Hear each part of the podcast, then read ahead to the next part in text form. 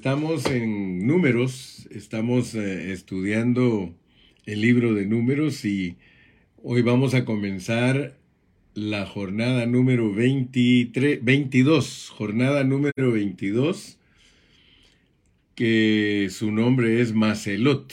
Vamos a ir a números 33, 25. Números 33, 25. Dice la palabra del Señor en números 33, 25, salieron de Arada y acamparon en Macelot. Eh, quiero decirles que hay mucha información en estos mensajes, por eso quiero que por favor pongan mucha, pero mucha atención, pongan mucha atención. Estamos en números y Estamos leyendo eh, capítulo 33 y versículo 25 porque esa es la jornada que nos toca hoy. Y esta jornada se encuentra con todos sus detalles en Números capítulo 18. Números capítulo 18. Yo quiero que por favor me pongan mucha, pero mucha, mucha, mucha atención porque estos estudios llevan mucha información. Y nosotros tenemos que entender lo que Dios nos quiere enseñar.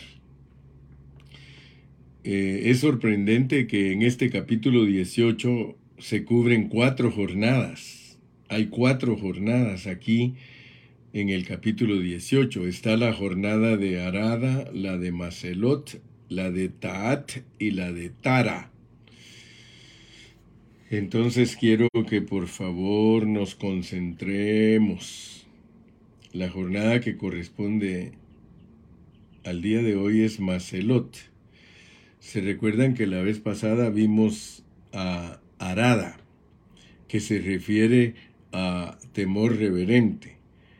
Hoy la jornada es Macelot, que en el idioma hebreo se pronuncia Makelot. Como ya vimos y podemos ir notando, hay una pronunciación similar con Seelata, porque Seelata nos lo traducen a nosotros, pero en hebreo es Keelata, así como hoy Macelot nos lo traducen a nosotros en español, pero la pronunciación es maquelot. Entonces pongan atención a ese puntito. Vimos la vez pasada que Seelata significaba asamblea. ¿Se recuerdan? Seelata es asamblea, pero se refiere a una asamblea desordenada mientras que hoy vamos a estar estudiando Maquelot o, o Macelot, pero Macelot también significa asamblea. Pero esta palabra Macelot se refiere a una asamblea correcta. Como por ejemplo nosotros sabemos que como iglesia, cuando nosotros vamos a la reunión de la iglesia, nosotros somos convocados por el Espíritu Santo. O sea que a nosotros nos convoca Dios. Entonces, cuando nosotros somos convocados, eso es Macelot. Pero cuando se habla de, de Celot, Celata, es una asamblea desordenada. O sea que las dos palabras, tanto Celata como Macelot, Ambas significan asamblea, eclesia, pero debemos de saber hacer la distinción porque en la jornada de Seelata lo que Dios nos quiere mostrar es la congregación desordenada, mientras que en la jornada de Macelot nos quiere mostrar la congregación convocada, o sea que Dios nos trae a la reunión para que nosotros seamos bendecidos. Entonces, como estas eh, lecciones requieren de que nosotros pongamos mucha atención, les recomiendo que compartan su página, compártanla con sus amigos, con sus hermanos, para que llevemos esta palabra a muchas personas, bendigamos a muchas personas. Entonces, yo quiero que hoy pongamos atención porque nuestra lección eh, es, es una lección que tiene una triple forma de verla, triple forma de verla. Fíjense pues, o sea que Dios nos revela aquí en Números capítulo 18 cosas preciosas, pero si nosotros no las podemos leer en la forma que el Espíritu Santo nos pone a leerlas, puede ser que nosotros solamente oigamos un palabrerío y no aprovechemos lo que Dios nos quiere enseñar. Gracias, Jorgito Chiriboga. Él pone Seelata, asamblea desordenada, correctamente. Y Macelot, que es la de hoy, es una asamblea convocada por Dios en un orden divino. No, no se refiere a una asamblea desordenada. Cuando estudiamos Seelata, nosotros hablamos del desorden de una congregación, cómo una congregación se puede conducir en una forma desordenada. Pero hoy vamos a hablar de Macelot, que es una convocación ordenada, una convocación bajo el orden divino, como cuando Dios nos dice, ve a la congregación y edifícate. Esa es una convocación bajo la inspiración del Espíritu Santo. O sea que por medio de esa convocación Dios nos quiere enseñar cosas preciosas. Pero yo les decía que hay un sentido que el Espíritu Santo nos quiere ayudar a nosotros para que nosotros podamos entender la escritura. En este capítulo 18 de Números, nosotros tenemos que aprender a leer los capítulos en la forma que el Espíritu Santo nos dice que, la, que lo leamos. Por ejemplo, si Aarón, porque quiero que vean, vamos a leer en el capítulo 18 y versículo 1 y en el capítulo 18 y versículo 8. En el 18.1 dice, Jehová dijo a Aarón, se recuerdan que les dije que Dios venía hablándole a Moisés, pero ahora incluye a Aarón como el sacerdote. Jehová dijo a Aarón, Tú y tus hijos y la casa de tu padre contigo llevaréis el pecado del santuario, y tú y tus hijos contigo llevaréis el pecado de vuestro sacerdocio. Ya cuando hablamos de Arada les expliqué los versículos del 1 al 7 y, y tuvimos dos mensajes de Arada. Hoy vamos a tener un mensaje de Macelot que empieza en el versículo 8 y llega hasta el versículo 19. Ahí vamos a hablar de Macelot, pero noten que en Macelot 18.8 dijo más Jehová a Aarón, dijo más Jehová a Aarón. Le sigue hablando Dios a Aarón. Por lo tanto, estas jornadas tienen que ver con el hablar de Dios al sacerdocio. Me explico, ¿verdad? Entonces, Ahora que ya entendemos que Dios en estas jornadas le está hablando a los líderes, le está hablando a los encargados, he usado expresiones tales como Dios siempre tiene un técnico a quien le habla y cuando el equipo no funciona, al que cambia Dios es al técnico, no al equipo. Entonces Dios trata con nosotros como líderes. Pero tenemos que ver cómo se lee este capítulo 18.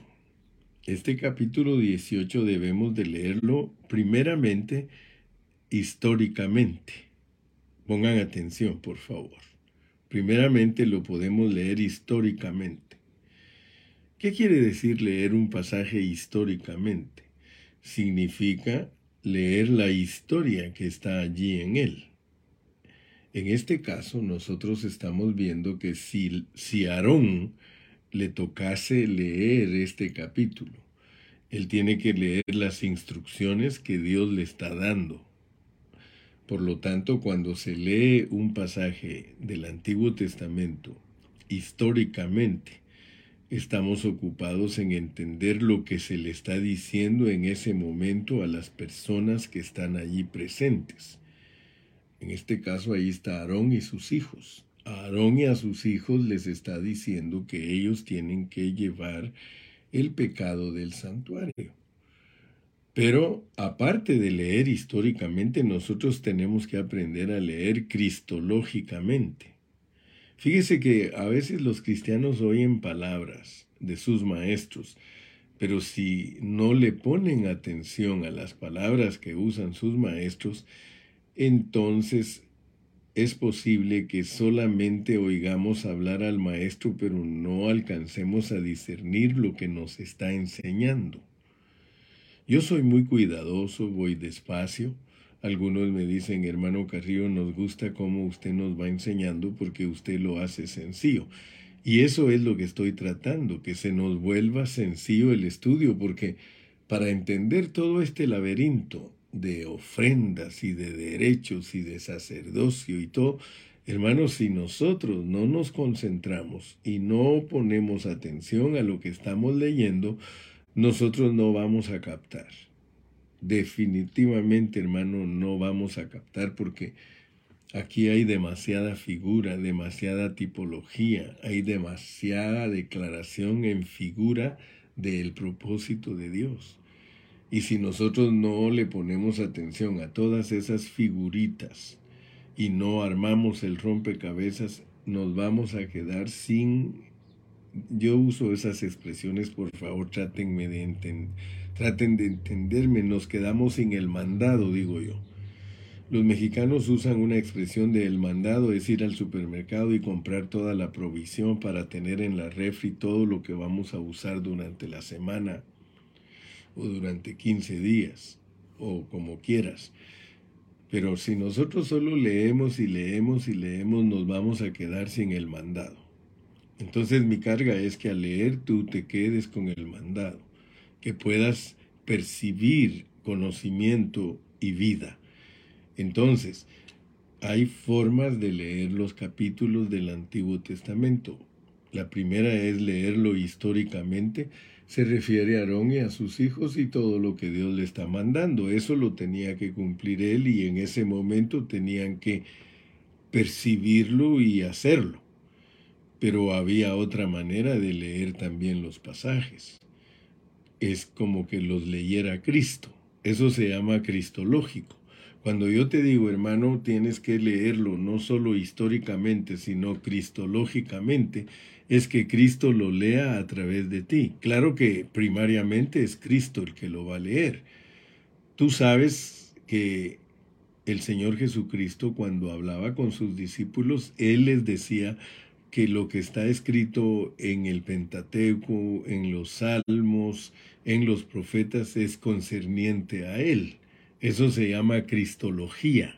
La cristología es de que al leer uno el Antiguo Testamento, en vez de leerlo históricamente y que solo cubra la parte histórica, lo lea cristológicamente, o sea que se lo aplique a Cristo. Pero hay otra forma más de leer. Bueno, hay varias formas de leer. Y estas son palabras que usan los teólogos. Los teólogos son los que inventaron esos sistemas para que uno pueda entender con más facilidad la escritura. Aparte de lo histórico y lo cristológico está lo eclesiológico, que tiene que ser leerlo uno como iglesia. Dicho en otras palabras, leerlo uno participando de Cristo. O sea que la Biblia la puedes leer históricamente, la puede leer Cristo mismo y la puedes leer tú como, como iglesia teniendo a Cristo.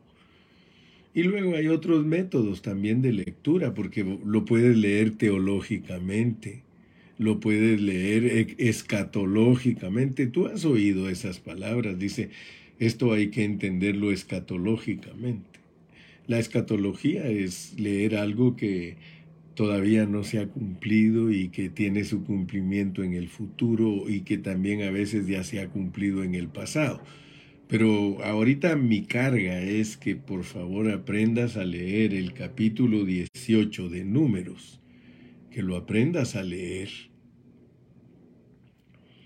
históricamente, cristológicamente y eclesiológicamente. Y ahorita que nos metamos, vamos a aprender algo. Fíjate que para que los, para que los hermanos podamos ilustrar en el Nuevo Testamento estos asuntos que te estoy tratando de explicar, nosotros tenemos que saber que la palabra macelot en griego es eclesia, perdón, o sea, iglesia. Vamos a leer en Hechos, vamos a ir a leer el libro de los Hechos en el capítulo 19 y vamos a leer el versículo 32 y también el 39. Hechos capítulo 19, versículo 32 y también el 39. Fíjate que en el versículo 32 tiene el sentido de elata y en el 39 tiene el sentido de Macelot. Mira cómo dice en el versículo 32. Unos pues gritaban una cosa y otros otra, porque la concurrencia, la iglesia, la asamblea, estaba confusa. Fíjate, pues, estaba confusa. Ahí, ahí tienes tú exactamente lo que yo te estoy enseñando de Seelata.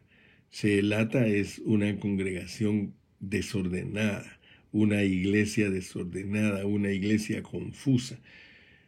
Y los más no sabían por qué se habían iglesiado, por qué se habían convocado, porque entonces esa palabra griega de eclesia que es seelata sirve para mostrar una congregación que está confusa, que está desordenada, que no saben ni qué es lo que están tratando. Entonces esta palabra, la concurrencia, que es la asamblea o la eclesia, utilizado no en el sentido restringido al cristianismo, sino en el sentido común que se usa en el idioma griego, la asamblea. Pero esta era una asamblea, como lo ven aquí, una concurrencia confusa. Sin embargo, en el versículo 39 decía aquel oficial del gobierno, y si demandáis alguna otra cosa, en legítima asamblea se puede decidir. Fíjate, esta palabra en legítima asamblea es en, en nomo, en nomo, eclesia, o sea, una asamblea legal o en nomo, en norma, dentro de las normas. Estoy usando este pasaje del libro de los Hechos para mostrarte lo que es Seelata y lo que es Macelot. Seelata se refiere a una congregación desordenada, una congregación que no sabe lo que están haciendo, es confusa. Por eso usé Hechos 19:32, pero luego te comprobé que también hay una asamblea Macelot, que es cuando hemos sido convocados en una norma correcta. Amén.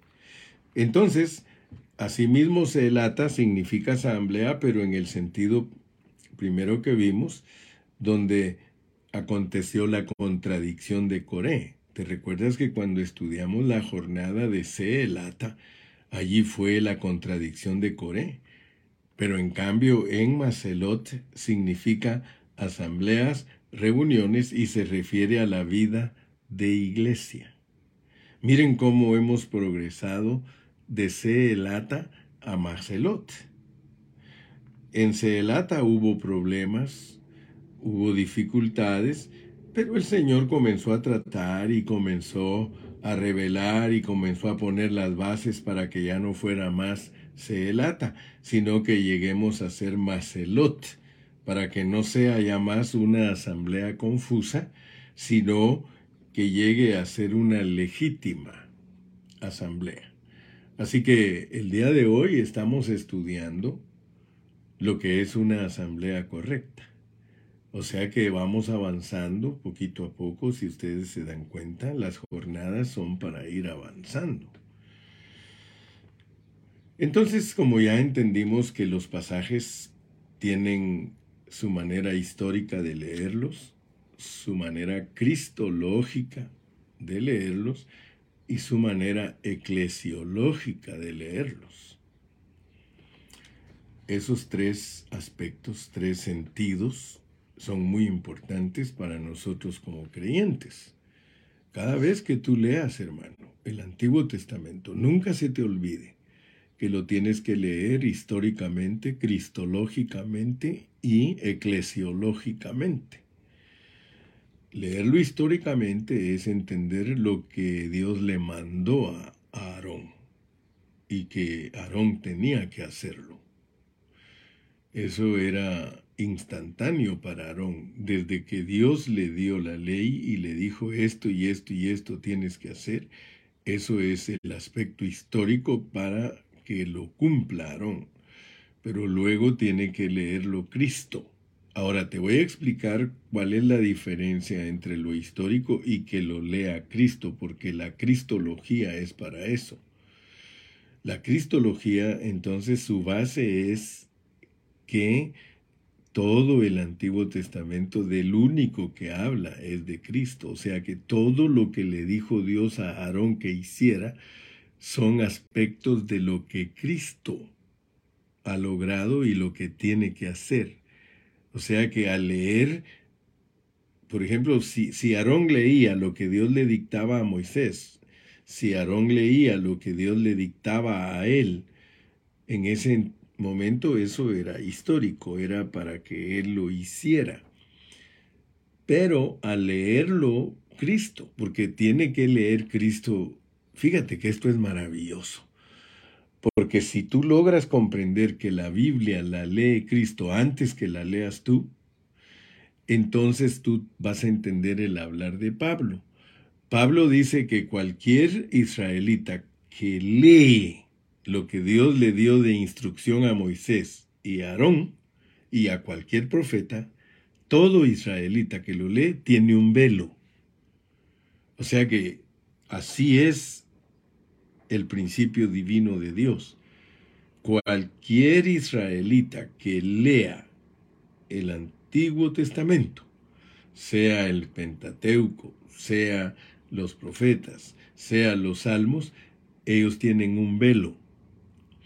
Pero si se convierten a Cristo, y ese es el punto que estoy tratando de que tú alcances a ver, el que se convierte a Cristo, o sea que toma a la persona de Cristo para leer el Antiguo Testamento, entonces esa persona usa la cristología. Y entonces puede ver lo que significa todo lo que le mandan a Moisés y le mandan a Aarón corresponde a la persona de Cristo. O sea que cuando Cristo lo lee, Él se apropia entonces todas las ofrendas son Cristo, todo el sacerdocio es Cristo, todo el mobiliario es Cristo, todo el tabernáculo es Cristo, el templo es Cristo, los profetas son Cristo, etcétera, etcétera. Estamos, ¿verdad? Yo, yo espero que estés captando. Entonces, después de que nosotros le permitimos a Cristo que Él lea todos los pasajes, él nos va a decir a nosotros, lo que está escrito aquí es de mí. Por eso Él lo dijo. Todo lo que está escrito solo tiene que ver conmigo. Pero ahora viene la eclesiología, porque resulta que el Señor Jesucristo en resurrección le da participación a la iglesia. O sea que todo lo que es de Cristo se vuelve de la iglesia. Entonces nosotros, al leer los pasajes, no solamente los entendemos históricamente, no solamente los, este, los entendemos cristológicamente, sino que también los entendemos eclesiológicamente. Entonces, al entender nosotros eclesiológicamente, eso es más profundo todavía porque entonces vamos a entender este pasaje. Vamos a leer, a ver si usted me está captando, pues. Vamos a leer unos versículos del capítulo 18 de Números. Vamos a leer del versículo 8 en adelante.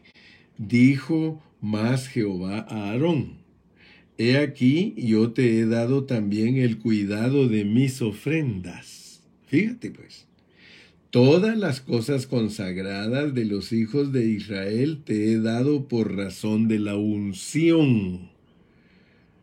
Y a tus hijos por estatuto perpetuo. Solo mira cómo comienza el versículo 8, que ya es Macelot. Si yo leo de los versículos 1 al 7, ahí es arada.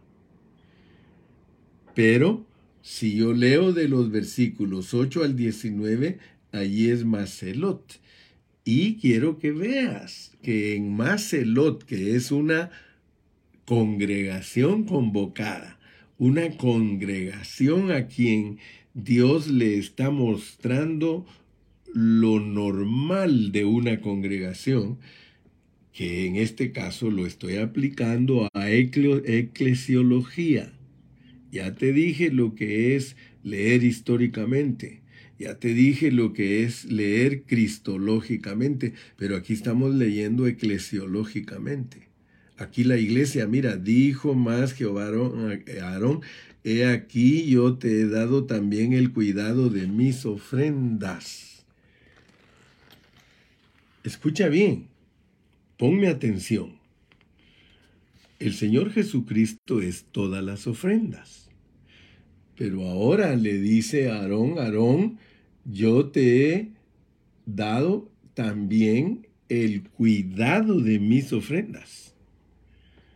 Si usted se, se pone a pensar lo que Dios está hablando, usted se va a dar cuenta que Dios no solo le dio orden a Aarón que hiciera cosas, sino que también Cristo recibe la orden del Padre de atribuirse a él todo lo que le sucede a Aarón, pero ahora le dice que también le da a la iglesia que cuide todo lo que Cristo ha logrado. Fíjese que si uno no pone atención a estos asuntos, cuando lee al apóstol San Pablo, a uno se le hacen bolas todas las revelaciones, porque el apóstol Pablo, él habla de que Cristo es justicia nuestra, para que nosotros vengamos a ser justicia de Dios. O sea que esto es profundo. Empieza históricamente y termina eclesiológicamente. O sea que el Antiguo Testamento es precioso como una moraleja y el pueblo de Israel, sin conocer a Cristo, pues tiene un velo y solamente lo vive como una religión y como algo histórico, pero no lo sabe aplicar a Cristo porque para que el velo les sea quitado a ellos, tienen que dejar que Cristo lo lea para que Cristo les abra sus ojos y les demuestre que no está refiriéndose a una religión judía, sino a una realidad de Cristo, a una realidad de Dios en Cristo. Entonces, cuando los judíos alcanzan a ver la realidad de Dios en Cristo, Dios les va a abrir los ojos para que alcancen a ver que todo lo de Cristo es para el cuerpo de Cristo, que es la iglesia. Por eso es que todas las sombras y todo es para la iglesia que es el cuerpo de Cristo. Muy bien, entonces vamos a avanzar un poquito más en el sentido gramático histórico. Sentido gramático histórico. Entonces vamos con ese trasfondo que ya entendimos del libro de números capítulo 18 desde el versículo 8 al 19, que es la revelación que Dios dio a Israel después de la de Arada, que vimos la vez pasada, primeramente Aarón, por medio de Aarón, dijo más Jehová a Aarón. Cuando Aarón oyó y se registró, y Aarón y sus hijos leían esto, primeramente lo leían sin haber venido Cristo. En la segunda epístola a los Corintios, capítulo 3, se nos dice que cuando se lee a Moisés con un velo, no se entiende el sentido profundo o el sentido espiritual, pero que cuando nos convertimos a Cristo el velo es quitado y el sentido espiritual se ve detrás del primer sentido gramático histórico. Ahora, no estamos leyendo este pasaje solamente en el sentido histórico, sino leyéndolo en Cristo, o sea, para descubrir lo que hay detrás del sentido histórico, un sentido cristológico espiritual. Pero aún, aún el sentido cristológico no se agota en la persona de la cabeza, porque el misterio de Cristo consiste en cabeza y cuerpo. Por tanto, el sentido cristológico da paso a un sentido eclesiológico, porque estas jornadas son para que aprenda el pueblo, es decir, para que la iglesia, el cuerpo de Cristo, sea edificado, y por eso vamos a ver primeramente cómo se refiere a Cristo, pero cómo de Cristo resulta la vida de la iglesia. Vamos a ir analizando números 18, desde el versículo 8 al 19, que son los que corresponden a esto que estamos hablando. Y fíjese que antes de leer, fíjese en una cosa. En el capítulo 17, después de la jornada de Seelata, vino la jornada de Arshafar. Arshafar es eh, la que nosotros aprendimos como el monte de Sefer, el monte de Sefer, donde floreció la vara de Aarón. Eso es plenamente cristológico. En primer lugar, ¿por qué? porque ningún otro líder en la tierra ha resucitado como resucitó el Señor Jesús. El Señor Jesús es la verdadera vara de Aarón reverdecida. Podríamos decir que Ramá, un líder espiritual hindú, es una vara seca. Está podrida. Podemos decir que Krishna, otro de los avatares o supuestas encarnaciones de Vishnu para los hindúes, un nombre histórico, es otra rama seca. Buda, otra rama seca. Confucio, otra rama seca. Lao Tse, otra rama seca. Mahoma, otra vara seca. Pero Jesús es una vara florecida Dios, por medio de la resurrección de Cristo, demostró quién es el que tiene autoridad. Es el Señor Jesús y ahora es la vida de Cristo resucitado la legítima autoridad a través de la iglesia. Aleluya. Entonces, cuando leíamos o cuando leímos números 17, vimos primero el sentido histórico de lo que le aconteció a Aarón, pero aquello era prefigurativo, primeramente de Cristo y segundo de la vida de Cristo, resucitado por el Espíritu y entró en la iglesia. Dios le legitimó la autoridad de Aarón por medio de la vara florecida. Legitimó la autoridad de Cristo por medio de la resurrección y legitima la autoridad del Espíritu en la iglesia por medio de la vida de Cristo. Aleluya. Aquello que se hace en Cristo es lo que se o es lo que es de legítima autoridad en el cuerpo de Cristo. Ninguna otra cosa es de legítima autoridad si no pertenece al Cristo resucitado. Aleluya. Muy bien, el tiempo se nos está yendo, pero yo creo que poquito a poco nos estamos aprendiendo a entender. Y dice un dicho por ahí, hablando se entiende la gente. He tomado el tiempo, me he esforzado por explicarlo para que usted lo logre captar. Hasta aquí lo que más me interesa es que usted entienda la historia, la cristología y la e-, iglesiología. ¿Por qué? Porque es por medio de esos pasos que Dios legitima su autoridad. Dios hace legítima su autoridad por medio de una vara florecida, por medio de Cristo por resurrección y por medio de la iglesia que tiene la vida de Cristo. Aleluya.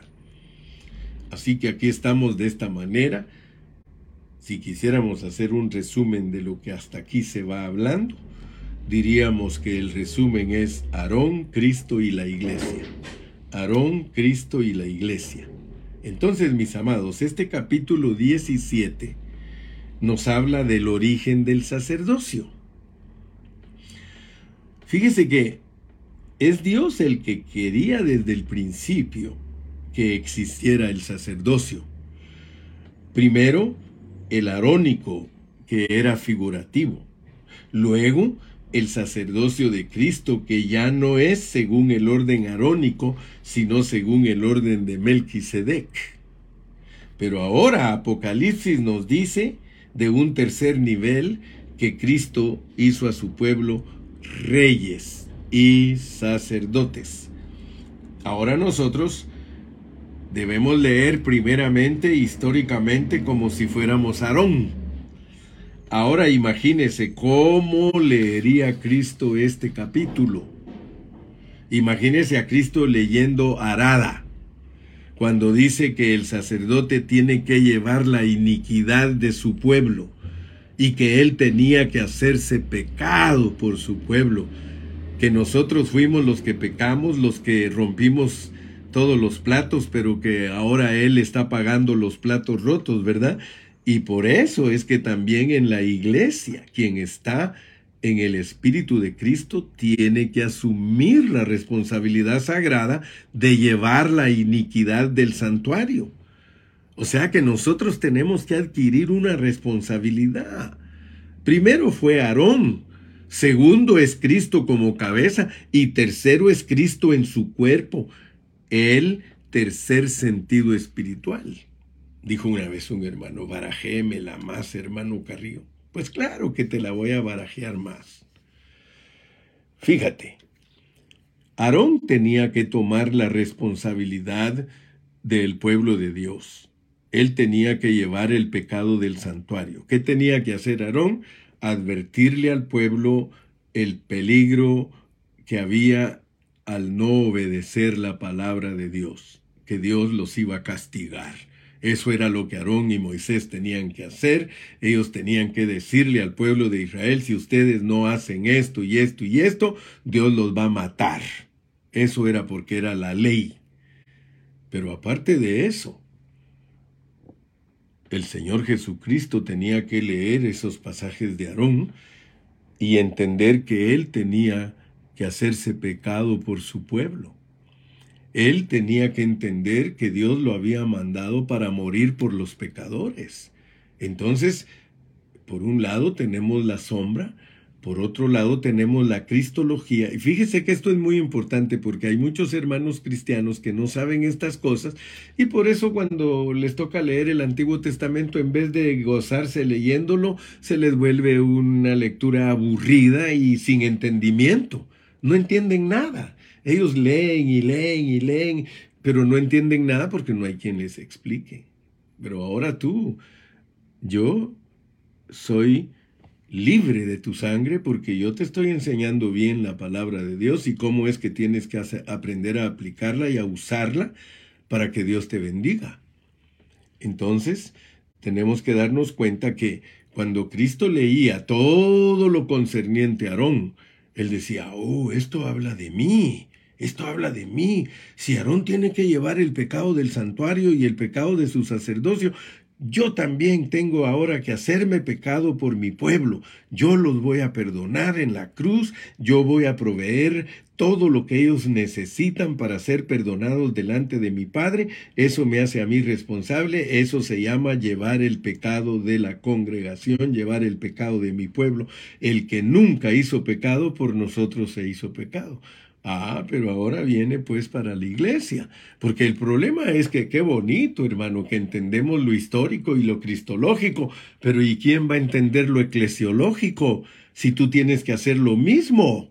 Tú tienes que hacer lo mismo. Si Cristo se hizo pecado por los hermanos, a ti te está diciendo en la, en la eclesiología que tú te haces pecado por los hermanos. Ahora yo te pregunto, ¿Te han enseñado lo que es hacerte pecado por los hermanos? ¿O tú vives en las nubes? ¿Tú vives en la ignorancia?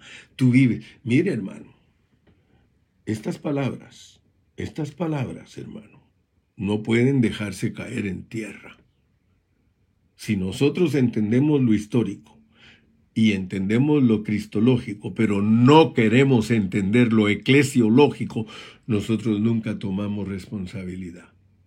Ayer les dije yo que a todos les había gustado el mensaje porque el mensaje iba para el hermano Carrillo. El mensaje era que si soy un líder tengo que llevar la responsabilidad como el técnico del equipo de fútbol lleva la responsabilidad que si pierden los partidos, adiós técnico.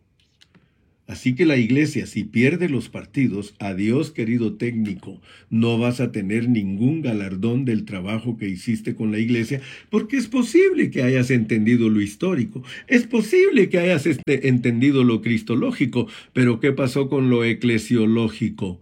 Nunca lo captaste, nunca amaste a los hermanos. Por eso les puse de ejemplo el capítulo 2 de Apocalipsis, en donde habla del ángel de la iglesia en Éfeso y que todos los teólogos y todos los que interpretan la Biblia correctamente saben que el ángel de la iglesia es el pastor, es el técnico que Dios ha escogido y es el que perdió el primer amor. Nosotros podemos hacer trabajo para Dios sin tener ningún amor, hermano, para la obra de Dios y los hermanos. Entonces Dios nos está hablando en una forma seria. Y le doy gracias a Dios. Hoy es el primer mensaje, el primer mensaje de Macelot en el capítulo 17 vemos el origen divino del sacerdocio. En el capítulo 18, la primera parte correspondiente a Arada, tenemos la responsabilidad del sacerdocio.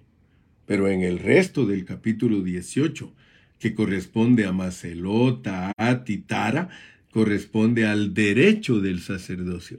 Al derecho del sacerdocio. Fíjese, ¿cómo es posible que nosotros estudiemos la Biblia, pero no vayamos extrayendo la esencia de lo precioso que Dios nos bendice a través de esta palabra. Entonces, ya para terminar hoy, porque mañana vamos a seguir, vamos a leer entonces en esos tres niveles. Aprende a leer la Biblia en esos tres niveles, hermano. En el nivel gramático histórico de Aarón, porque ahí vas a percibir a Cristo y vamos a percibir también allí a la iglesia, o sea, el sacerdocio de los creyentes. Fíjate, cuando leemos a Aarón, no estamos aquí promocionando un clericado.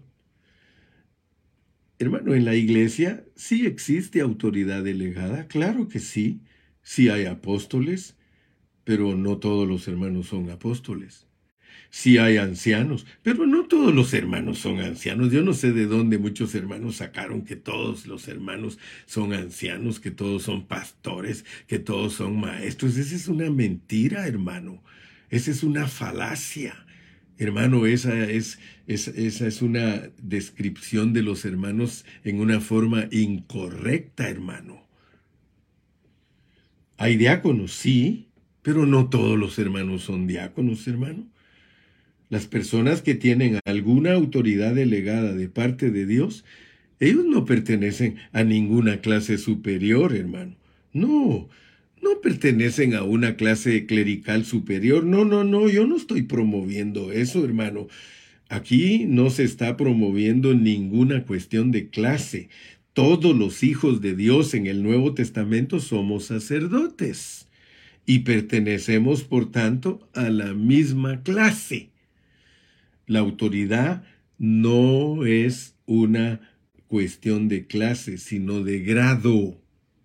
Es decir, aquellas personas a quienes el Señor llama y a quienes el Señor quiere usar y que el Señor quiere que se dediquen de una manera más profunda, Él quisiera que todos fueran hermano. Desde el principio, en Éxodo 19, 6, hermano, Dios quería que todo su pueblo fuera sacerdote. Sí, todos él, pero, pero no todos lo fueron. Entonces quedaron los levitas, pero también entre los levitas hubo eh, después aquella rivalidad por Aarón, de manera que quedó Aarón. Pero esa es una parte histórica que al pasarla al Nuevo Testamento debemos hacerlo con mucho cuidado. No estamos queriendo formar con base en el sacerdocio arónico del Antiguo Testamento, un clericado en el Nuevo Testamento. No, no, no, no. Todo aquel sacerdocio y sacrificios y ofrendas, etcétera, representan a Cristo y es la autoridad de Cristo en el sacerdocio del Nuevo Testamento de todo el pueblo de Dios. La que se manifiesta en unos un poquito más que en otros. Y en eso consiste la autoridad delegada. Pero no es una diferencia de clase, sino intensidad o grado de función. Todo es grado de función. Vamos a dejarlo por hoy ahí si el Señor nos permite, mañana vamos a continuar con Macelot. Yo he sido muy bendecido con estos estudios, solamente que no es fácil expresarlos. Pablo dice que estas cosas son muy difíciles de explicarlas y que por eso es que muchos que son indoctos e ignorantes las tuercen. Pero no estamos aquí, hermano, para torcer nada. Despídate, despídete en esta mañana.